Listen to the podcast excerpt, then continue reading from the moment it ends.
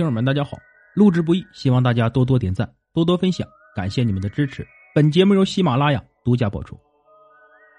接下来讲的故事叫做《纸匠韩老六》。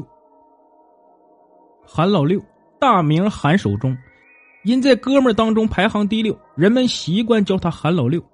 说起他来，有让人破解不开的怪异事。韩老六年轻时老实勤快，是个侍弄庄稼的好把式。其他什么手艺也没有，与能工巧匠一点也不沾边。可就在他四十九岁那年呢，他突然得了一场大病，眼看就不行了。家人给他穿上寿衣，从炕上抬到地下搭的牌子上，请木匠把棺材也打上了，就等他咽下最后一口气儿。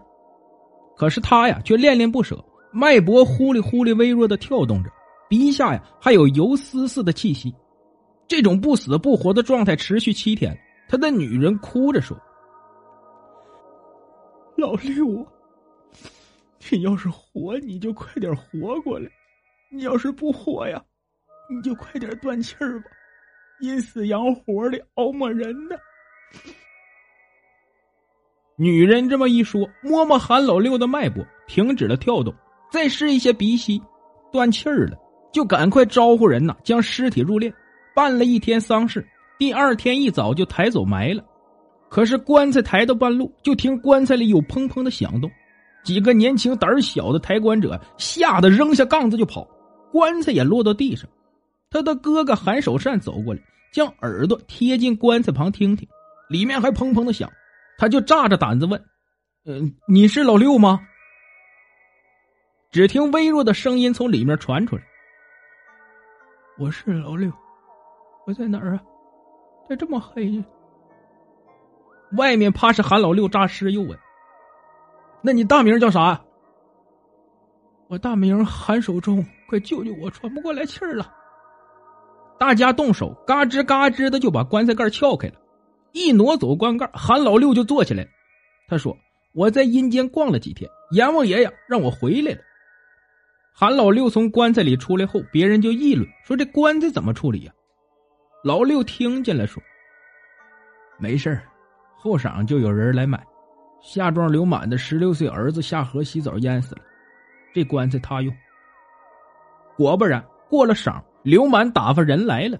晌午，儿子洗澡时淹死的，正好听说韩老六在棺材里活过来了，棺材也没用上，正好应个急。这大伙就奇怪了：韩老六七八天人事不知，他怎么知道刘满儿子淹死？人们问老六。”老六啊，却不说。更怪的是啊，韩老六会扎纸了。扎纸啊，就是谁家死了人都要扎些纸人、纸马、纸车、纸轿什么的。人们管这个活啊叫扎纸匠。这扎纸匠啊，不只是会扎纸活，还得会阴阳、画符咒。不会阴阳，光靠扎纸就没人用，出不了门。韩老六在没生病以前呢，什么都不会。一场生死大病，无师自通，不仅会扎纸，还会画符。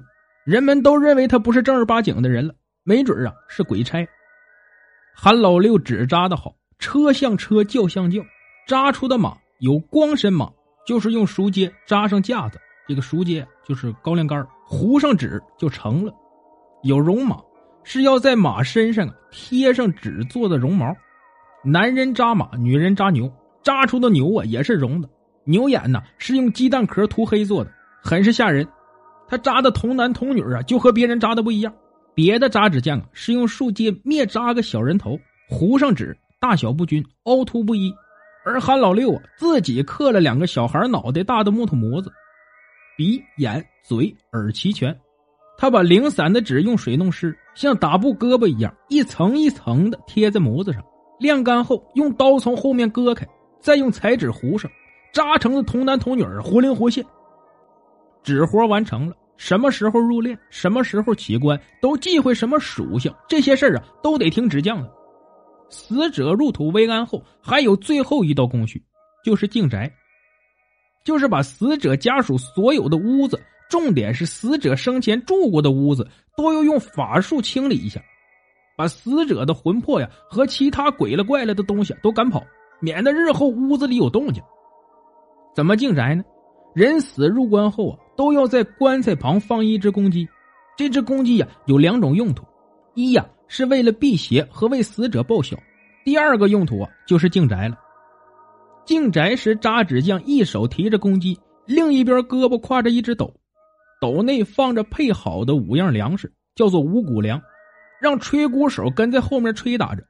韩老六一边敲打着公鸡，让鸡啊发出咯咯的叫声，然后抓一把五谷粮向屋子的各个角落砸去，寓意是姜太公的三把神杀。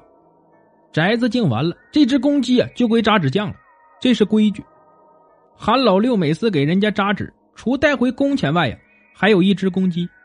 当晚他就把公鸡杀掉，文火用砂锅炖上半天。到晚饭时啊，老伴儿把火盆端到炕上，用灰火将酒壶烫上，放上小围桌。这时韩老六盘腿上炕，揭开砂锅，锅里咕嘟咕嘟的开着小锅，酒壶嘴冒着热气，满屋啊都是鸡香和酒气。老伴儿也上炕啊，为他斟酒，陪他吃肉。老伴儿为他斟上一盅热酒，他端起盅，滋儿一声抿下一小口，这一口也不过三五滴。他滋儿咂的喝一阵后啊，头一歪就歪在铺盖卷上眯着了。过一袋烟的功夫就醒了，醒来后啊还滋儿咂的继续喝。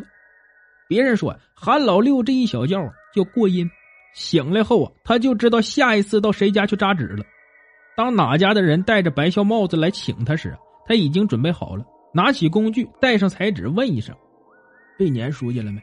粘书架绵软，扎架子好用；别的书架脆，容易断。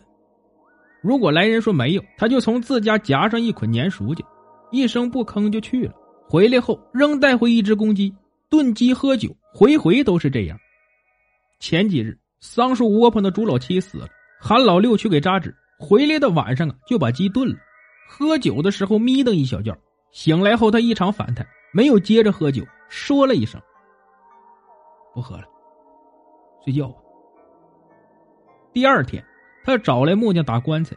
老伴说：“你想起一宗是一宗，身板好好的，打什么棺材？他妈净瞎折腾。”韩老六说：“早点备下，省得到那一天时候抓瞎。”棺材打完了，几遍大红漆也刷上了。老伴儿说：“抬到仓房里备下来吧。”韩老六摆一下手说：“多放几天，干干再说吧。”老伴瞪他一眼，嘟囔着：“院里放这么个凶东西，吓得我。”韩老六说了句：“超不过三天就挪了。”他说完就猫进厢房里扎起了纸。老伴儿问：“给谁扎呢？”韩老六笑呵呵的说：“给我自己呗。”老伴儿又瞪了他一眼说：“我老没正经，一句真话都没有。”到了第三天，韩老六冲老伴儿说。把我这装老衣服给我找出来，我穿上躺在里面试试合适不？老伴儿说：“真是个没正经，你自个儿不膈应啊？”韩老六说：“人早晚都有这一回，膈应啥？”他从老伴手里接过上次死过去又活过来时用过的寿衣，穿在身上，向棺材走去，让老伴看着躺进了棺材里。他拉了一下老伴的手，说。给我办后事吧，我的大限到了。说完，闭上眼睛不动了。老伴一摸，没气儿了。韩老六就这样死了，这回呀，再也没有活过来。